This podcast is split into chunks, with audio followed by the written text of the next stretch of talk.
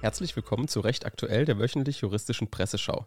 Wir sind Sebastian Bauer und Ann-Kathrin Hofmann. Wir sind beide wissenschaftliche Mitarbeiter an der Universität für Verwaltungswissenschaften in Speyer und gemeinsam führen wir euch immer freitags um 12 durch die Woche und besprechen die wichtigsten juristischen Entscheidungen, Veröffentlichungen und aktuellen Gesetzesvorhaben. Heute, dem 28. Juli 2023, unter anderem mit Sperrklausel bei Europarechtswahlen, erneuter Sieg für Till Lindemann, flexibles Flugumbuchungsrecht und Entlassung aus dem Polizeidienst wegen rechtsradikaler Äußerungen. Update. Scheitern des Selbstbestimmungsgesetzes. Die Beschlussfassung über den Entwurf des Selbstbestimmungsgesetzes erwartet Bundesjustizminister Marco Buschmann nach der Sommerpause. Allerdings hat der Minister offen gelassen, wie die bisher ungeklärten Fragen gelöst werden sollen. Zu diesen ungeklärten Fragen in der letzten Folge vom 21. Juli. Update. Urteil Berufungsverfahren gegen Hochstapler. Wir haben bereits letzte Woche über einen Fall berichtet, der sich vor dem Landgericht München I abgespielt hat. Hierbei ging es um einen Berufungsprozess gegen einen Hochstapler, der sich jahrelang als Volljurist ausgegeben hatte. Sein Studium hat er jedoch abgebrochen und die Zeugnisse der beiden Examiner gefälscht.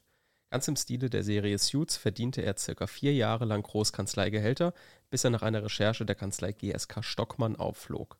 Die Staatsanwaltschaft legte gegen das erstinstanzliche Urteil beschränkt auf den Rechtsfolgenausspruch Berufung ein. In dieser Woche verkündete das Gericht das Urteil und wies die Berufung als zum großen Teil unbegründet zurück. Demzufolge bleibt das Strafmaß bei zwei Jahren auf Bewährung. Update. Till Lindemann erringt nächsten Sieg vor Gericht. Till Lindemann erreicht nächsten Sieg in der Medienberichterstattung rund um die Diskussion der Row Zero. In dem Zusammenhang erhob die YouTuberin Kyla Scheiks schwere Vorwürfe gegen den Rammstein-Sänger. Sie veröffentlichte im Frühjahr diesen Jahres ein YouTube-Video mit Anschuldigungen gegen den Frontmann.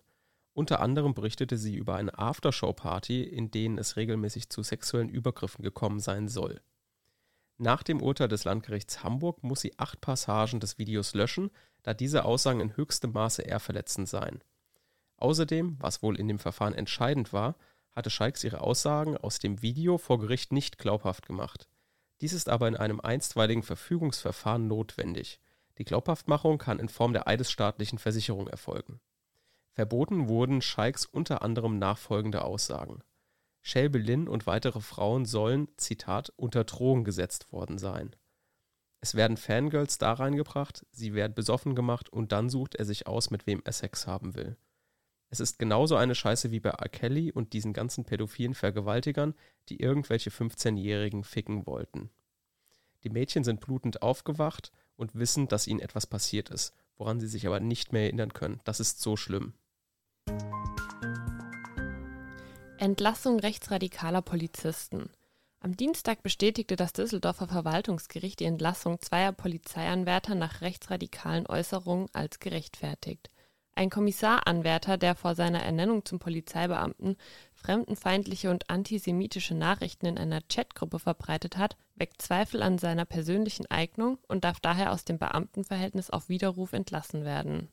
Ein 2002 geborener Polizeibeamter hatte 2019 in einer WhatsApp-Gruppe zwei Bilder verbreitet, die Anspielungen auf farbige bzw. jüdische Menschen enthielten.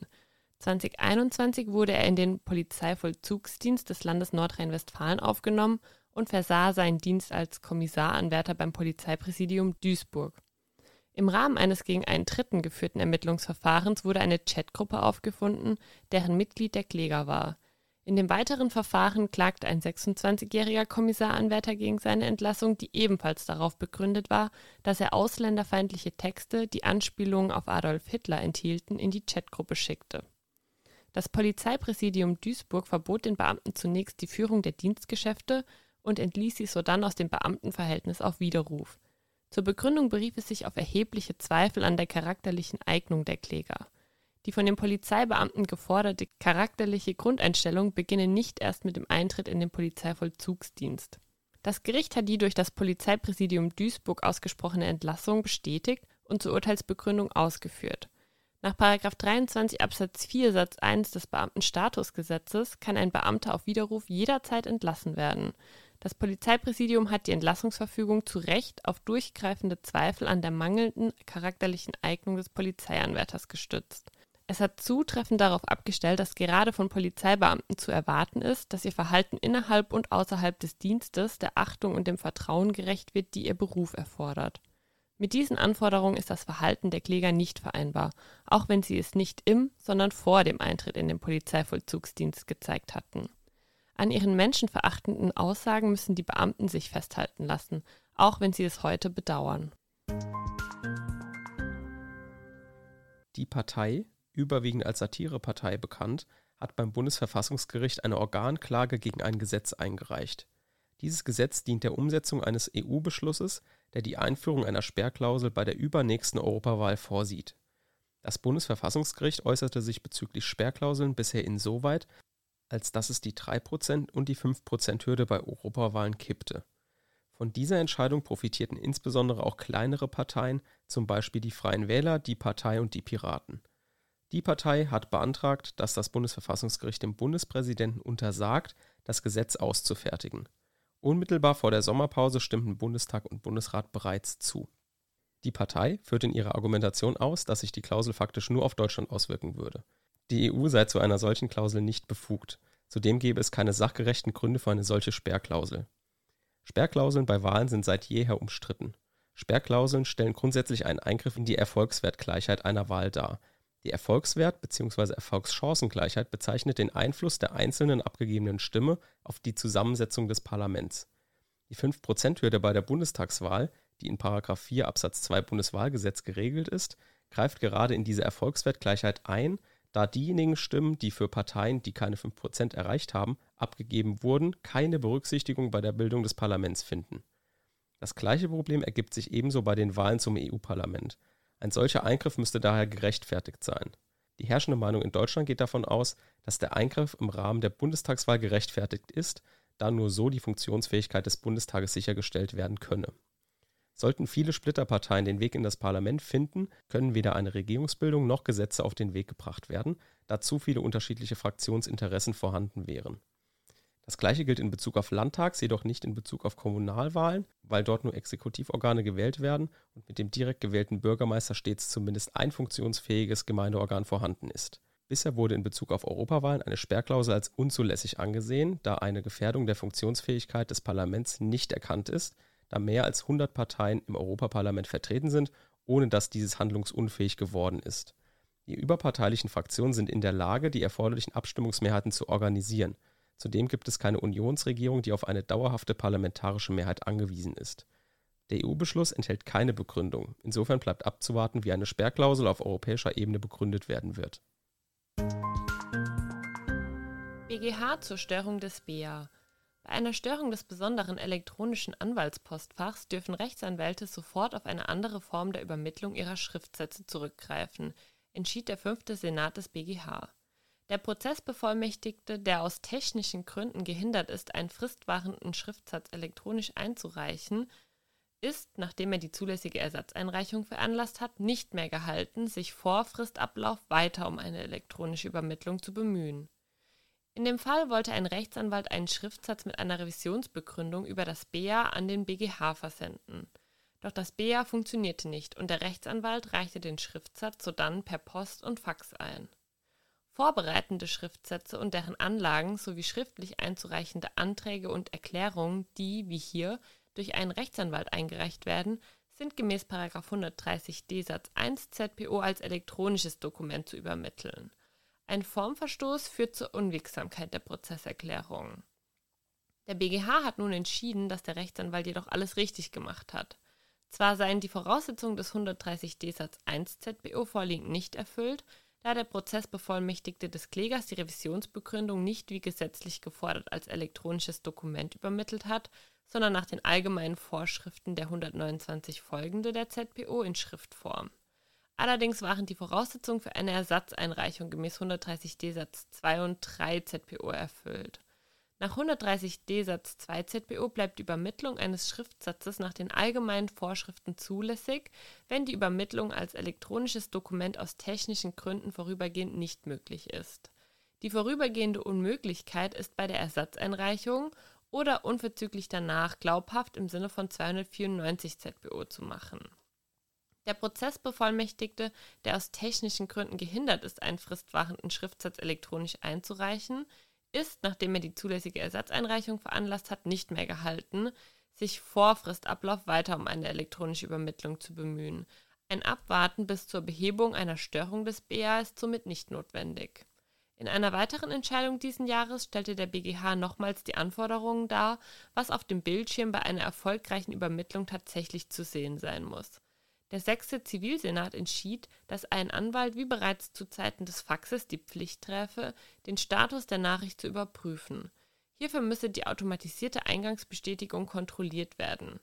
Der BGH betonte unter Verweis auf die Rechtsprechung verschiedener Zivilsenate, dass dabei im Abschnitt Zusammenfassung Prüfprotokoll als Übermittlungscode Meldungstext die Angabe Request Executed und unter dem Unterpunkt Übermittlungsstatus die Angabe erfolgreich angezeigt werden müsse.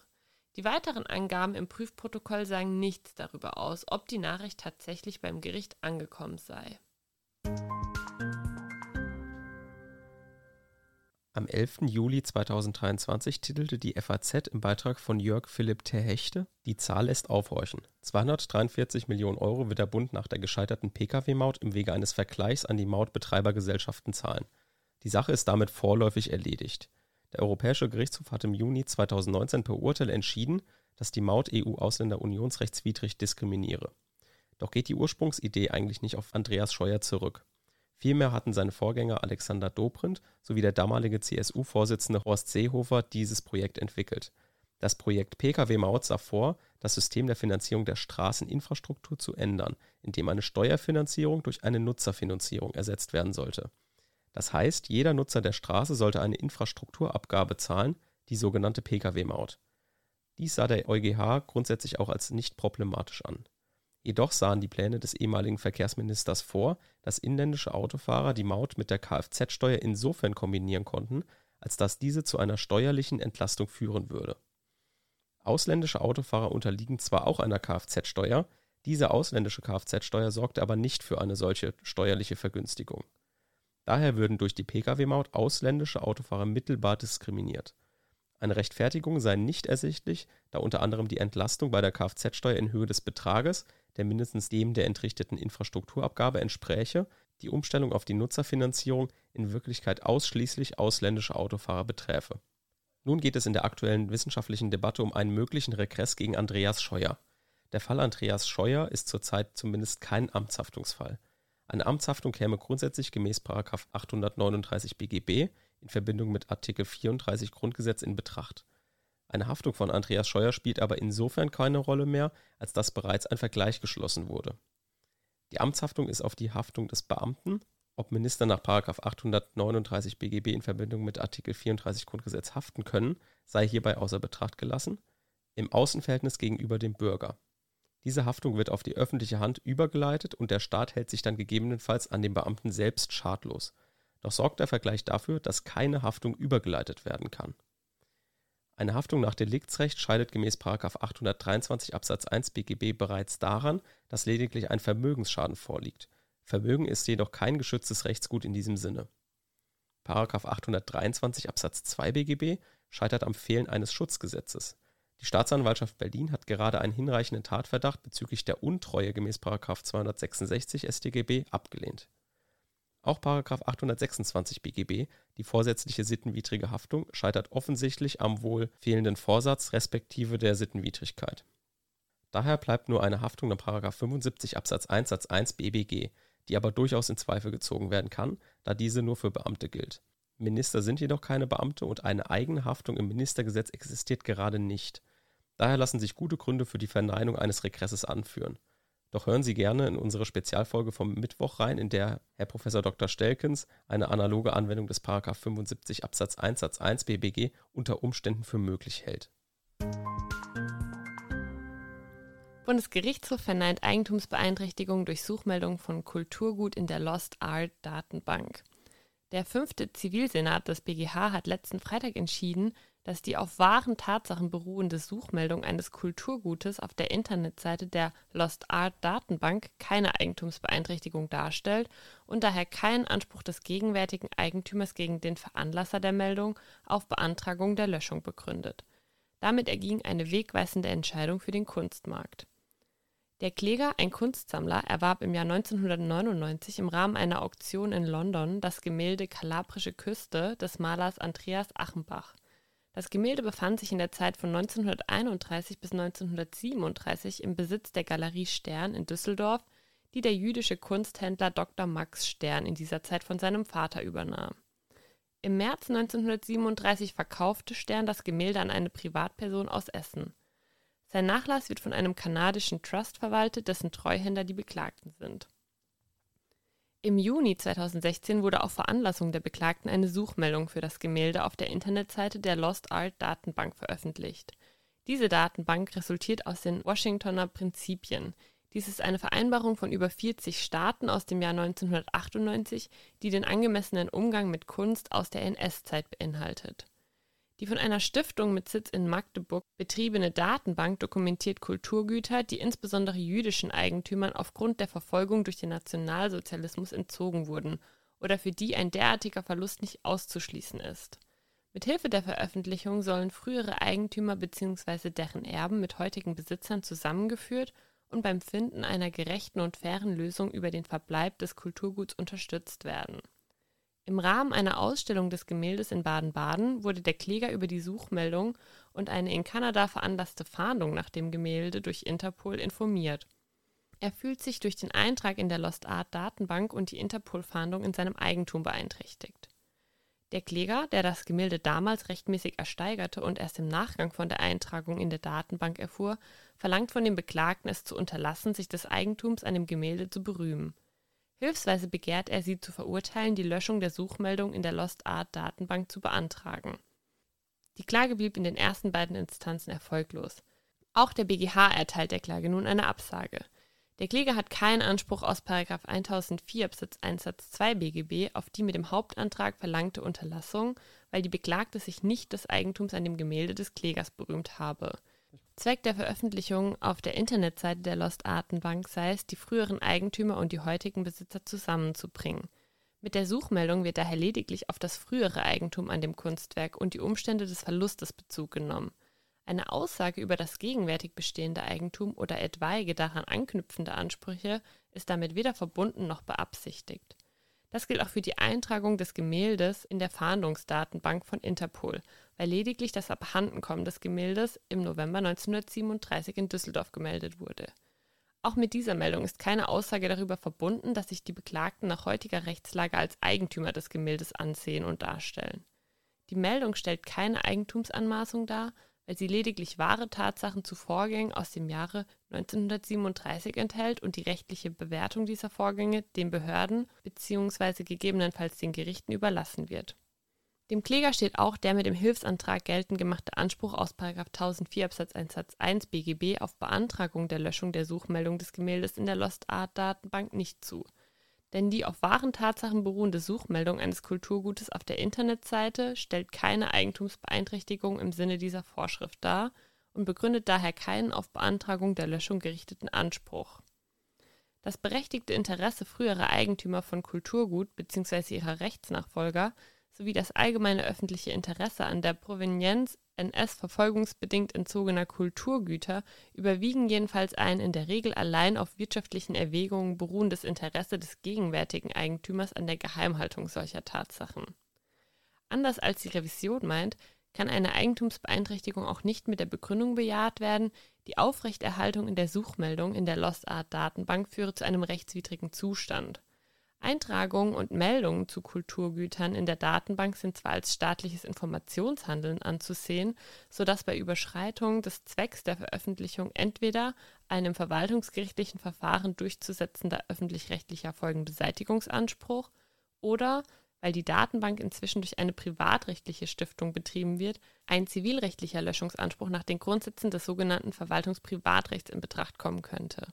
Ein solcher Anspruch könnte sich aber nur gegen die Stiftung als Betreiberin der Datenbank richten, nicht gegen die Beklagten als bloße Veranlasser der Meldung. Wenn der Staat eine Internetdatenbank einrichtet, in der Such- und Fundmeldungen von Privatpersonen zu Kulturgütern veröffentlicht werden, dann ist er bzw. die von ihm als Betreiberin der Datenbank errichtete Stiftung dafür verantwortlich, dass die veröffentlichte Meldung sich innerhalb der Grenzen hält, die das öffentliche Recht und namentlich die Grundrechte, hier der Eigentümer der betroffenen Gemälde, dem staatlichen Informationshandeln ziehen. Es ist Sache der Betreiberin der Datenbank zu entscheiden, ob sie eine Meldung veröffentlicht und ob bzw. wann sie sie wieder löscht. Es liegt in ihrer Verantwortung, die fortdauernde Einhaltung des Zwecks der Veröffentlichung zu überwachen und sicherzustellen. Wird durch die Aufrechterhaltung einer Meldung das Eigentum an einem Kunstwerk beeinträchtigt, dann trifft die Verantwortung hierfür folglich allein die Stiftung. Ob hier eine solche Eigentumsbeeinträchtigung vorliegt, bedurfte keiner Entscheidung, weil sich die Klage gegen die Beklagten als Veranlasser der Meldung richtet und gerade nicht gegen die Stiftung. Disziplinarverfahren gegen Professor Mein von der LMU. Wegen seiner Arbeit für eine sogenannte Querdenker-Zeitung hat die Landesanwaltschaft Bayern ein Disziplinarverfahren gegen den Münchner Journalistikprofessor Michael Mein eingeleitet. Zuvor hatte die Ludwig-Maximilian-Universität den Vorgang nach seiner Untersuchung durch den Bayerischen Verfassungsschutz an die Landesanwaltschaft übergeben, die nun Anlass gesehen hat, den Fall Mein genauer zu prüfen. In Gang gekommen war die Angelegenheit im März. Damals wurde publik, dass Mein Herausgeber und Kolumnist des sogenannten Demokratischen Widerstands wird in der wöchentlich in Berlin erscheinenden Publikation melden sich regelmäßig radikale Leugner der Corona-Pandemie zu Wort. Bayerns Wissenschaftsminister Markus Blume erklärte daraufhin, an bayerischen Hochschulen sei kein Platz für extremistisches Gedankengut. Nur wenige Wochen später gab Mayen bekannt, er werde kein Herausgeber dieser Zeitung, Kolumnist blieb er dennoch. In den letzten Monaten machte ein Lehrstuhl der LMU bereits schon einmal negative Schlagzeilen. An der Universität sorgte hierbei eine Seminarankündigung zum Arbeitsrecht für Aufsehen. Die Rechtsfragen, die in der Arbeit diskutiert werden sollten, seien diskriminierend und herablassend formuliert. Das Seminar trug den Titel Liebschaften am Arbeitsplatz und problematisierte zwischenmenschliche Beziehungen im Unternehmen. Der zuständige Professor Dr. Volker Rieple wollte folgende Fragen geklärt wissen. Darf Frau sich hochschlafen, also eine Einstellung oder Beförderung mit Sex erkaufen? Was ist Machtmissbrauch rechtlich? In Klammern, Fall Reichelt, jedenfalls in der Skandalisierungswahrnehmung. Das Professorium positionierte sich bereits unmittelbar nach der Veröffentlichung klar gegen solche Formulierungen. Durch die Verwendung der Formulierung Frau lege der Text nahe, allein Frauen versuchten, sich über sexuelle Beziehungen Vorteile zu verschaffen, und dies allein aus eigenem Antrieb. Zudem greife Rieple mit dem Fall Reichelt eine aktuelle Diskussion in tendenziöser und verzerrender Weise auf. Hierdurch reproduziere er den Vorbehalt, wonach Frauen, die sich gegen sexuelle Übergriffe zur Wehr setzen, häufig dramatisierten und übertrieben empfindlich reagierten. Von diesen Passagen, die unseres Erachtens als Geschlechterdiskriminierung und als Geringschätzung von Missbrauchsopfern empfunden werden, distanzieren wir uns ausdrücklich, hält das Professorium in seiner Stellungnahme fest. BGH bejaht flexibles und kostenloses Umbuchungsrecht von Reisenden. Reisende, deren Flug annulliert wurde, können selbst bestimmen, wann sie einen kostenlosen Ersatzflug antreten. Sie müssen dafür auch dann keine Zuzahlung leisten, wenn der Ersatzflug deutlich später erfolgen soll. Voraussetzung sei lediglich, dass auf dem gewünschten Flug noch Plätze verfügbar sind, entschied der Bundesgerichtshof nun in zwei Fällen, in denen die Verbraucherzentrale Nordrhein-Westfalen den Umgang der Lufthansa mit Corona-bedingten Flugausfällen beanstandet hatte im Leitsatz der Entscheidung des 10. Senats heißt es, das Recht auf eine anderweitige Beförderung zu einem späteren Zeitpunkt nach Artikel 8 Absatz 1 Buchstabe c der Fluggastrechteverordnung setzt nicht voraus, dass die gewünschte Ersatzbeförderung in zeitlichem Zusammenhang mit dem ursprünglich vorgesehenen Flug steht. Im vorliegenden Fall hatte die Lufthansa wegen der Corona-Pandemie im März und April 2020 zahlreiche Flüge annulliert – Zwei Betroffene wählten gemäß ihrer Recht nach der EU-Fluggastrechteverordnung eine Ersatzbeförderung und wünschten eine Umbuchung auf einen späteren Zeitpunkt im Verlauf des Jahres bzw. im Folgejahr. Einen Ersatzflug ohne unmittelbaren zeitlichen Zusammenhang zur ursprünglichen Reiseplanung wollte die Lufthansa aber nicht kostenlos, sondern nur gegen Aufpreis ermöglichen. Der Bundesgerichtshof hat den Revisionen der Kläger nunmehr stattgegeben und der Fluglinie das bisherige Vorgehen untersagt. Artikel 8 Absatz 1 der Fluggastrechteverordnung räumt dem Fluggast die Wahl ein zwischen einer vollständigen Erstattung der Flugscheinkosten oder einer anderweitigen Beförderung zum Endziel unter vergleichbaren Reisebedingungen zum frühestmöglichen oder vorbehaltlich verfügbarer Plätze zu einem späteren Zeitpunkt.